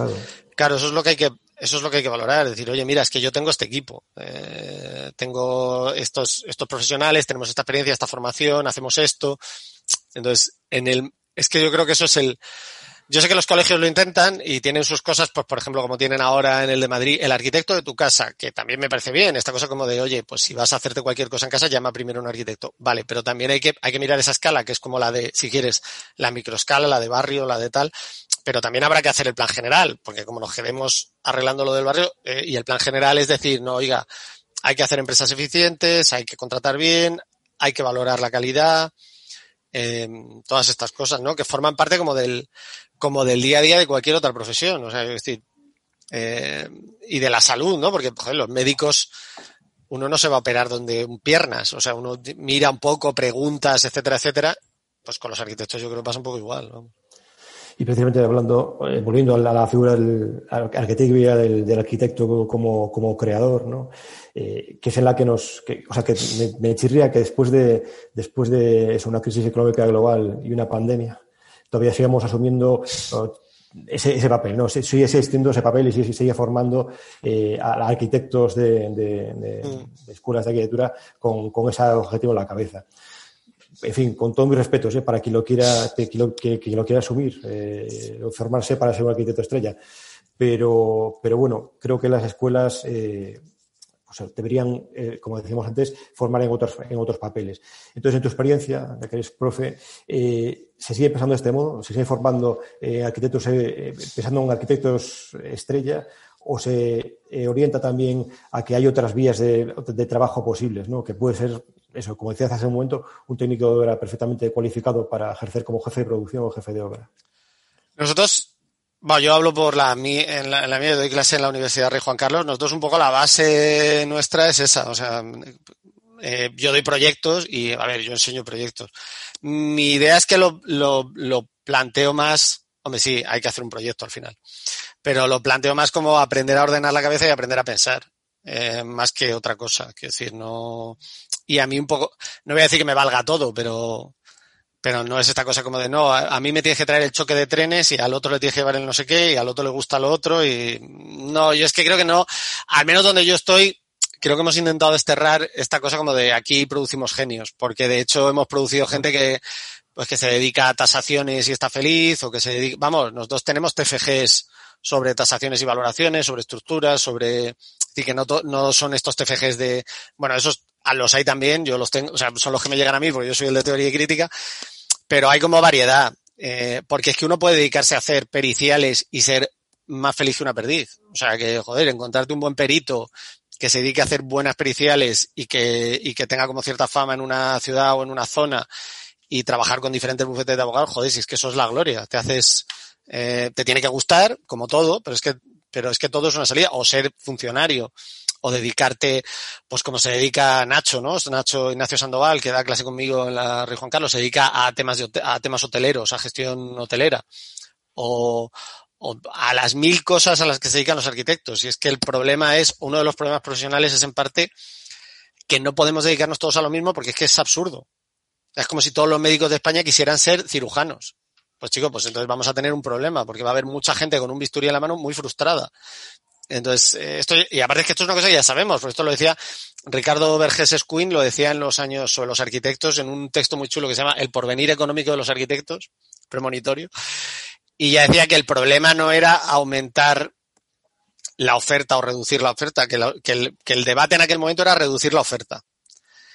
Que a mí es que es una cosa que me duele. A mí nadie me puso pegas para estudiar arquitectura. Entonces yo decirle a un chaval, no es que hemos puesto los números clausus y no puedes estudiar arquitectura, pues chicos, que me parece, me parece que el problema no está tanto en cuando no hemos hecho los deberes, además, el problema no está en reducir la oferta, en controlar la oferta, que es que eso es lo que hacían los gremios, como en aumentar la demanda vamos a hacer más cosas. Vamos a hacer todas las infinitas cosas que podemos hacer, que son muchas. Gestión inmobiliaria, gestión de patrimonio, rehabilitación, ordenación del territorio, urbanismo, que hemos perdido posiciones ahí a punta de pala, funcionario, que es que es una cosa interesantísima. Eh, bueno, arquitectura y está todo este tema de arquitectura y ordenadores, videojuegos. O sea, sí es que hay un montón de salidas. Eh, entonces, lo que tienen que ser es, vale, vuelvo a lo de antes. Lo que no puede ocurrir es que el hecho de elegir una salida u otra eh, afecte a tu estatus de arquitecto. Tú eres arquitecto, mm, hagas lo que hagas. Eh, entonces, eh, y no hay una cosa buena para hacer y una cosa mala para hacer. Entonces, esta cosa que se decía en mis tiempos, ¿no? El que vale, vale y el que no, funcionario. O ingeniero. O ingeniero. Decía, pero bueno, pero chico, eh, que es que es una cosa, es que me parece tan paleto y tan reduccionista esta idea de que la carrera de arquitectura es exclusivamente hacer proyectos. Sí, es el, vamos a ver, es el ideal. Estoy seguro que un chaval de 11 años, 12 años, cuando le dices, oye, ¿tú quieres ser arquitecto? Pues probablemente te diga sí, porque quiero hacer casas, porque tal. Claro, pero es que esa es la mentalidad de un chaval de 12 años, que es como si le preguntas, ¿quieres ser astronauta? Sí, porque quiero ir a Marte. Y luego a lo mejor ese chaval acaba trabajando en la NASA y diseña el tornillo que sujeta el ala del, del transbordador espacial. Y dices, bueno, pues si es que es tan importante el que diseña el tornillo como el que sale haciéndose la foto con el casco debajo del brazo. Y también una cuestión coyuntural, porque hace, hace 40 años o 50 años había 4.000 arquitectos y ahora hay 50.000 en toda España, Claro. me refiero. Entonces, pues hay, y también hay muchísima más oferta, la- oferta laboral en el sentido más core campo que podemos tocar, con lo cual hay que... eh, Claro. Lo que no hay, lo, que, lo que no hay es trabajo para 50.000 eh, arquitectos proyectistas, monoestudio haciendo la misma. Eso, eh, pero eso, pero ni para arquitectos, ni para ingenieros, ni para médicos, ni para ningún sector eh, hay ese- esa exclusividad, ¿no? Y hablando, hablando de universidad, tengo que preguntártelo, porque aquí eh, nuestra experiencia con los profes de proyectos, eh, como trasteadores profesionales, pues, hombre, da para ciertas anécdotas, ya te lo decimos. ¿no? Eh, todos recordamos con, con, no sé cómo decirlo, Evelio, ayúdame aquí, con mucho desvelo, ¿no? Cómo nos trataron cuando, trata- cuando tratábamos de introducir novedades. Con cariño, hombre, con cariño. Recordamos con cariño esas amables palabras de un suspenso justificado con un no me emociona. sí, sobre todo, bueno, Evelio te puede contar que... él Ojo, no fue mi caso, ¿eh? los míos se emocionaban, ponían de una mala leche.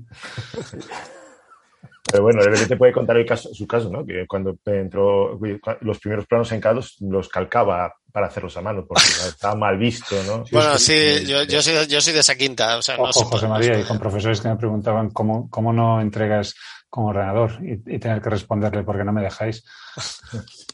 No, en la escuela, en la escuela no se podía. Ah, es cierto.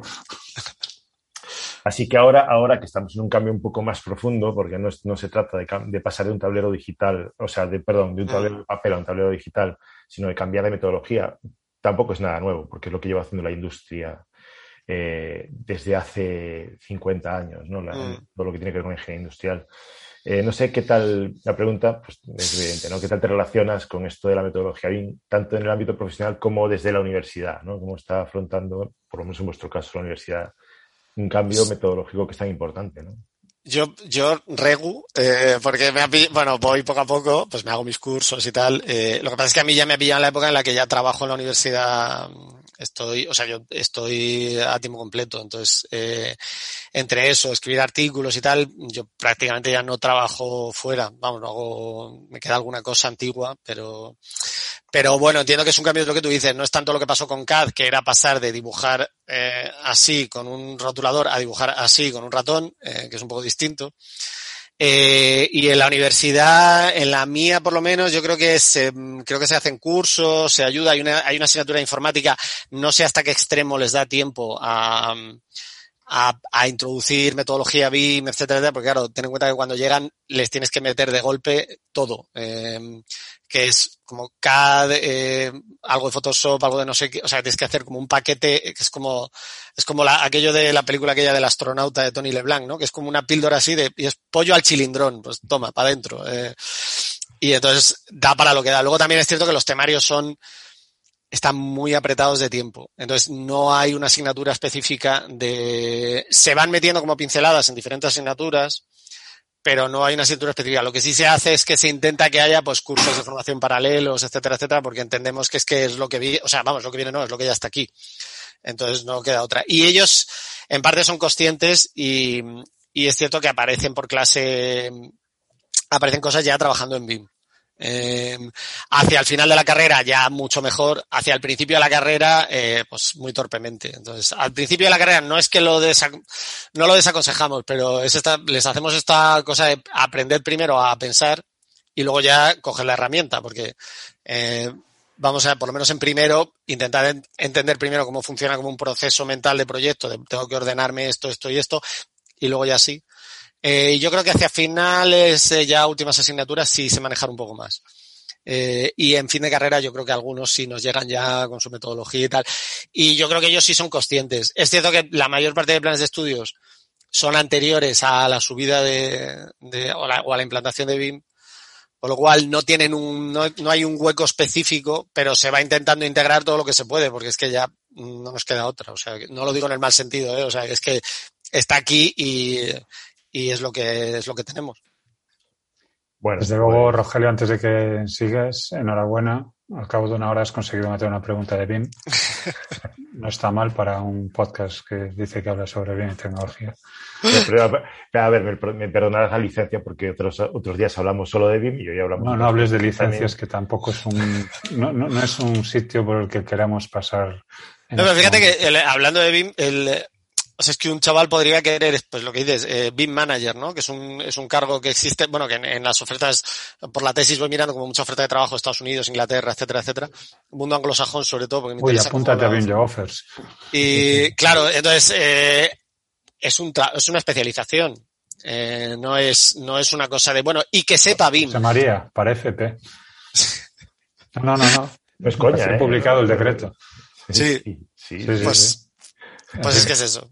Pues eh, lo que decíamos de aumentar la oferta, ¿no? Claro, pues si tú decides, oye, mira, es que esto es una salida tan válida como otra cualquiera y te puedes especializar en esto. Claro, para eso la estructura tiene que darte una respuesta, por si tú te especializas muchísimo en algo, pero, pero el otro lado es completamente inmune y dice, no, pero si esto, esto, esto ya me lo hace cualquiera, no sé qué, pues claro. Claro, si ahora lo puede hacer un FP, efectivamente. Está complicado. Bueno, pues llegados a este punto, eh, José María toca nuestro tradicional ataco- atraco a mano armada. Eh, aquí tenemos como tradición pediros a los invitados que compartáis con los oyentes esas fuentes de información que os permiten estar al día, mm, bueno, sobre todo en vuestro ámbito profesional, mm, tengo miedo porque te escucho hablar y puedes estar soltando fuentes de información toda la, mañana y tienes prisa. Pero bueno, ¿qué fuentes de información nos recomiendas para estar al día? Bueno, Yo- sobre todo para saber de esos últimos free internships que vas a publicar en tu blog. Que no sé por qué tienes tan abandonado, porque llevas, mira, Por la, por- porque si me pongo a escribir, el problema es que el- la escritura del blog es como mucho más libre y la escritura de tesis es como esta cosa académica y tal. Entonces, es un poco como jugar al fútbol sala o jugar al fútbol grande. Si juegas al, si juegas al fútbol sala te acabas acostumbrando como unos movimientos y cuando pasas otra vez al grande te duele todo, no sé qué, pues es un poco igual. Respuesta comodín de José María Cherte y de nuestro amigo Miguel Villegas. Por la tesis. Por la tesis, por la tesis. Por la ¿Por qué no vienes al cine? Por la tesis. por la tesis. ¿Por Todo qué por no la vas tesis. el domingo a casa de tu madre? Por la tesis. Pues todo es por la tesis. Es por la tesis. Y, y no, yo, Caso a Blanca Rumi. fuentes de información. Yo la verdad es que últimamente uso, o sea, uso mucho el feed de Twitter, que manejado con una herramienta, yo uso TweetDeck, que me permite como ordenarlo por columnas, entonces tengo como una de noticias, otra de arquitectura, que estáis vosotros, está tal, otra de, no sé, cosas que me interesan, otra de cine. Y, y entonces ese me permite como, y luego tengo el timeline normal que va como más rápido. eh, y ese, sin estar mirándolo todo el rato, pero hay como un cierto, hay como una cierto, un cierto run run que de repente las cosas acaban apareciendo. Eh, ya sea lo de, lo de, lo del bolso este del tu primer Louis V, eh, que es una chorrada, pero te ríes un rato por la mañana. O ya sea algo que, pues que hay un congreso, un artículo que se ha publicado, cualquier cosa, y produce como cierta, esto es como lo que decimos todo, siempre, ¿no? Hay que hacer como un filtrado. Si tú tienes un buen filtrado en Twitter, pues te llegan cosas que están bien. Es un poco seguir gente que, que esté bien, ¿no? Pues yo sé. Pues, viendo cómo me contestas, eh, tengo claro que el filtrado me lo he pasado. bien. No, pero luego también puedes tener una columna, sí, es como la cerveza, tienes una artesanal Vale, ya- sin ya filtrar y luego tienes la industrial buena de toda la Ya- vida. Ya me voy localizando. Eh, claro, tienes la artesanal que dices, bueno, esto puede que esté bueno o puede que, o puede que me dé una noche muy mala y luego tienes la industrial que no falla. Eh, Esa no, no, no, hay, no hay problema. Sea la, la 1906 o la, o la 1925, yo soy, yo soy de Andalucía. Alhambra, alhambra, botella verde, qué bonita. Y no, yo tiro un poco por ahí, porque eh, me da como un, me permite como una mirada rápida eh, de información y, y creo que está bien, es un poco la fuente. Y luego ya, luego ya busco. O sea, yo decir, creo que en ese sentido Twitter, aunque tiene como muchas cosas malas y es una red que ha cambiado mucho, me parece que en esa parte de, de ser como un repositorio de cosas que podían estar bien, generar como una cierta serendipia y meter enlace y ser como muy absorbente, tiene capacidad como de meter. En eso yo creo que es la que mejor funciona. Metes enlaces, metes fotos, metes vídeo, metes, un poco se lo traga todo. Eh, en ese sentido permite como ir saltando de una cosa a otra como de forma muy... Yo tengo muchas cosas de la... O sea, yo voy a agradecer a Twitter cuando acabe porque tengo muchísimas cosas que me han llegado a través de ahí. A través de... De hecho, ¿no, ¿No te pasa que, que es como que en, en Twitter tienes un montón de puertas que después te dan paso a... Dices, A, a otra, a muchísimas más, sí, sí. O sea, de hecho, yo tengo un Tumblr que no, bueno, tenía, vamos, ahora tengo como una cosa que se llama, es una especie de un trello de estos, de una, una, aplicación de estas como de hacer listas de trabajo. Y no la utilizo para eso, la utilizo para guardar enlaces de Twitter, eh, porque hay muchas cosas que se me van a olvidar, porque no te quiero, y es como, es una casa con mil puertas, entonces es muy, y mil puertas que dan otras mil, es como una biblioteca de Borges, ¿no? Es como un mundo infinito. Entonces hay que controlarlo un poco. Y aplicaciones, no sé, utilizo Trello, que me va muy bien para, para como organizarme. Y utilizo, pues os voy a recomendar dos un poco absurdas, pero, pero son las que estoy utilizando más porque como estoy con la tesis son las que uso, que son Scrivener y Zotero, que no sé si las conocéis. Scrivener, sí. Scrivener, que está muy bien, es un programa, un gestor de documentos, eh, básicamente. Y... Otro es el de bibliografía. Zotero es el de bibliografía. Vale. Y Scrivener es el de es el- Escritura fo- enfocada. Escri- Escritura enfocada, sí. Es un programa, originalmente está pensado para escribir novelas, o sea, si, os- si, si tenéis como el prurito de ser novelistas, es un programa que está muy pensado para eso. De hecho, la propia estructura del programa te hace pensar que está pensado como para meter personajes, no sé qué y tal, pero es muy fácil de trasladar a, a escribir cualquier cosa, para texto académico, por ejemplo, o incluso para memorias. Eh, funciona muy bien porque es, hace todo aquello que Word siempre quisiste que hiciera y nunca hizo. Eh, entonces, eh, permite Funcionar. como funcionar bien, sí, y, y puedes meter, puedes meter gráfico. No, luego lo que pasa es que lo tienes que, no es un programa de edición. O sea, el problema de Word es que hace estas cosas de intentar ser un programa de texto enfocado y un editor a la vez. y ninguna de las dos cosas le sale bien. Y aunque han ido mejorando, y escriben eres directamente un programa de texto enfocado, y luego si lo quieres editar, pues te lo llevas a InDesign o te lo llevas donde te dé la gana y ya editas. Pero es un programa muy bueno. O sea, yo te permite como, no es que el programa, esto es lo de las zapatillas, ¿no? Es que me he comprado las, las Air Jordan y ahora salto, no, o sea, no, no vas a saltar más, pero te permite un cierto enfoque eh, que está muy bien. Eh, y en general, pues, eh, yo sé, yo recomiendo cualquier, cualquier aplicación que sea gratuita. Eh, me parece bien. Bueno, Scrivener no lo es, pero tiene un precio muy razonable. Eh, me parece que está en 20, 21, o sea, es muy, muy barato. Y luego hay otro, esta es una chorrada personal, como veis son todos de escribir. Es uno que se llama Om Writer. Om, O-M-M, como Om. Y es eh, el, es un procesador de textos que no tiene nada. O sea, es solamente una pantalla y, y un sonido para poner en las teclas que puedes poner sonido de máquina de escribir. Oh. Y, y no tiene nada más. Y música, puedes, poner, puedes, ten- puedes ponerte música, un, un pun- tiene un puntito New Age, un poquito... Tom Hanks tiene una aplicación publicada en, en la tienda de aplicaciones de iOS precisamente para recordar el, el feeling de la máquina de escribir. Es un poco eso. O sea, es, escribir. O sea, yo de hecho, cuando me atasco con alguna cosa de la tesis y tal, el que uso es ese. Porque no puedes hacer notas al pie, no- o sea, no te deja hacer nada.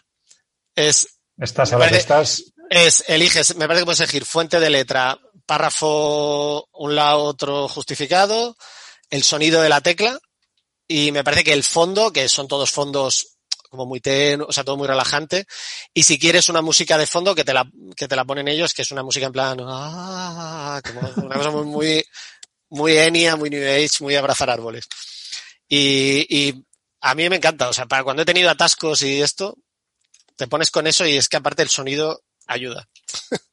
Tienes que mandárselo al de Juego de Tronos, a ver si acaba de una puñetera vez el sexto, Ah, sí, el sí. sexto Yo que- tomo, joder. Yo creo, me, me imagino a este señor en su mansión, eh, porque claro, ya debe tener un mansionazo tremendo, sentado en una réplica de- o en el original, probablemente del trono de hierro, y mirando la pila de papeles y diciendo, Qué pesadilla. Qué pereza. Ahora revisar ¿Dó- todo dó- esto. ¿Dónde leí el otro día que seguía trabajando con WordPerfect o con WordStar? o con WordStar, me sonaba a mí, sí, sí. Toma. Sí, sí, sí. sí. o sea, que- Clásicos. Pero yo creo, es que me imagino a este señor como, así, pues eso, y, y que dirá, pero George, no te pones. Ah, ya mañana, ya, mañana seguro, ya. Pero bueno. Yo pensé que ibas a decir en las herramientas algo sobre rotuladores, pero... Hombre, Ah, bueno, y luego tenéis, y no, luego, no, y luego, sí, hombre, compartís Son las- las analógicas, eh, yo uso Posca, porque yo dibujo en papel oscuro, entonces Posca es guay porque son estos rotuladores como de tiza. Posca y uso Tombow, que me va muy bien. Y luego Stalder tiene unos acuarelables muy gordos, muy chulos, que dan un tonillo muy bueno. Te va a decir ahora Rafa los, acu- los Ecolab, mejores acuarelables del, del mundo. Ecoline son muy buenos porque tienen un pigmento muy denso. Y, Ecola- eh, Ecoline está muy bien, sí, sí, sí. sí, sí. Buscaos un hotel. Y dibujar. Bueno, pues nada, con esto toca despedirse, José María. Para Sí. los que te seguimos y leemos eh, y entendemos el coste personal que supone estar ahí de figura pública que básicamente eh, hace una labor de denuncia, para mí es un orgullo, bueno, eh, supongo que para, mí- para mis compas también. Gracias. Eh, Es un honor y un una honor satisfacción enorme. una satisfacción estar, Un orgullo, haber, es un orgullo y satisfacción. eh, haber tenido este rato de charla con- contigo. Oye, muchas gracias.